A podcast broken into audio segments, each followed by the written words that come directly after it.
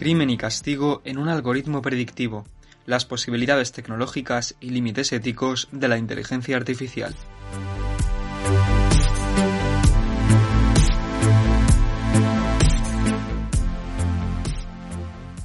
Cada día se generan enormes volúmenes de datos que se utilizan para tomar decisiones. Esta manera de analizar el mundo puede aportar consistencia y objetividad, pero también grandes riesgos. Una de las preocupaciones en torno a las herramientas de inteligencia artificial es que acabe generando discriminación, el estudio de estos aspectos éticos y legales es una de las tareas del Centro Crimina de la Universidad Miguel Hernández de Elche para el estudio y la prevención de la delincuencia. El director del centro, Fernando Miró, investiga cómo se tienen que crear las inteligencias artificiales que se aplican en el ámbito de la seguridad. Para los investigadores de Crimina, definir los límites a las inteligencias artificiales es tan importante como identificar los comportamientos humanos que rodean al delito. Miro explica que a la inteligencia artificial que tenemos se la denomina débil porque no es todo lo que puede llegar a ser, pero es muy poderosa para la toma de decisiones.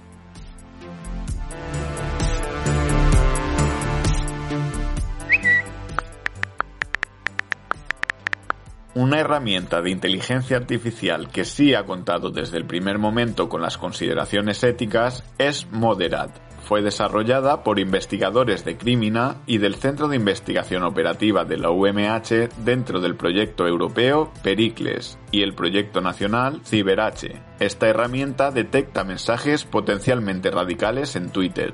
Moderat no es un policía artificial, sino una herramienta para ahorrar trabajo.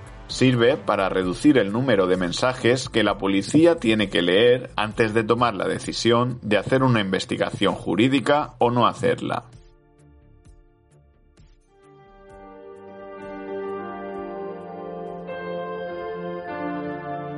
El director expone que son miles y miles de tweets publicados cada segundo, con mensajes de radicalización que provienen de movimientos extremos, no solo del terrorismo. Además, en el caso de Moderat hay un aspecto clave. Es el humano quien analiza la posible amenaza y toma las decisiones. La inteligencia artificial se limita a reducir significativamente la muestra. Este sistema utiliza una técnica de inteligencia artificial denominada árbol de decisión, donde cada rama está compuesta de variables que marcan el camino a seguir hasta la hoja final, que representa una decisión. En este sentido, Miro señala que utilizan por un lado bolsas de palabras y por otro los metadatos asociados, como el número de seguidores, la hora a la que se ha publicado un tuit o si tiene una dirección web. Asegura que utilizar solo palabras es problemático.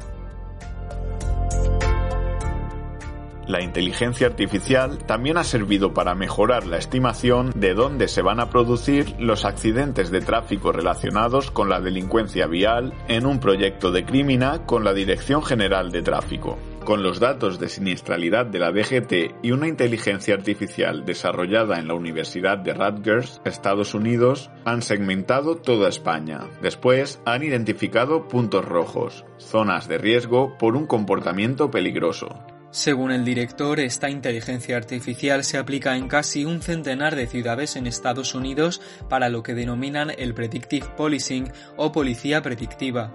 Esta técnica les ayuda a tomar decisiones como por dónde patrullar o cuántos efectivos destinar a una zona.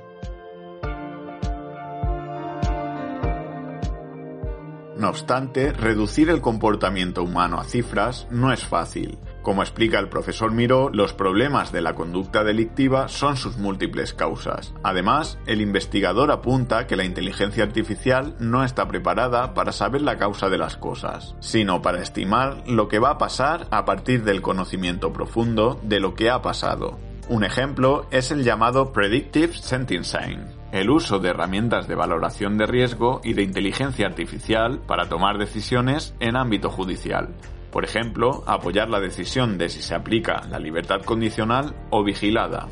Miro cuenta que están trabajando mucho en esta línea para definir las claves éticas para estas herramientas, porque les da la sensación de que se ha empezado a utilizar sin una reflexión previa, como pasó con la bioética. A los investigadores de Crimina les preocupan también las violaciones a derechos y garantías como la propia intimidad y privacidad, La paradoja es que para que estos sistemas funcionen bien hay que alimentarlos con datos reales, para lo que se debe renunciar a ciertos derechos. Según el profesor de la UMH, tanto la Unión Europea como muchos investigadores creen que es fundamental que por lo menos el desarrollo de estas tecnologías y la reflexión ética vayan a la par.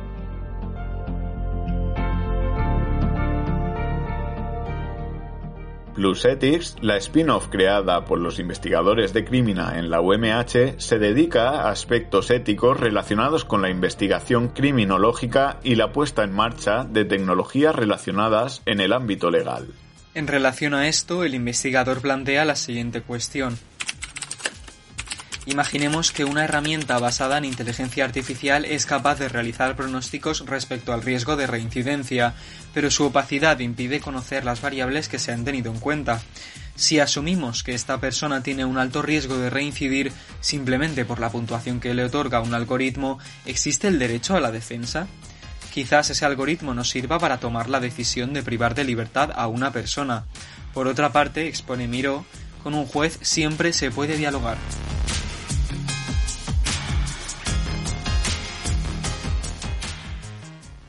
Aunque dar respuestas a estas preguntas es acuciante, a día de hoy el riesgo de someter a la sociedad a una dictadura algorítmica es solo posible en la ciencia ficción. Fernando Miró afirma que estamos todavía en la fase de la intuición artificial, pero opina que debemos aspirar a una ética ya incorporada en el diseño, y añade que la tecnología no es neutra, tiene un propósito, aunque sea implícito, pero no es intrínsecamente buena ni mala. A la vez, Miró considera que renunciar al potencial que supone la inteligencia artificial en el ámbito de la seguridad es también peligroso. La discusión respecto a la discriminación algorítmica sirve para recordar que los humanos tienen sesgos por el mero hecho de que los atajos que utiliza el cerebro para aprender implican discriminación. Hay varios mitos respecto a la inteligencia artificial. Uno de ellos es el de la perfección humana. El experto sentencia que se corre un riesgo enorme si se cree que se pueden alcanzar verdades absolutas de esta manera, y que la máquina tiene sesgos porque nosotros los hemos introducido ahí. A los investigadores de criminal les gusta trabajar en cuestiones límite. Fernando Miró lo explica así. Somos el eslabón que une el conocimiento científico y el normativo. Nos planteamos las decisiones éticas de qué se puede hacer, para qué y cómo con el conocimiento que generamos. Eso es lo que nos apasiona.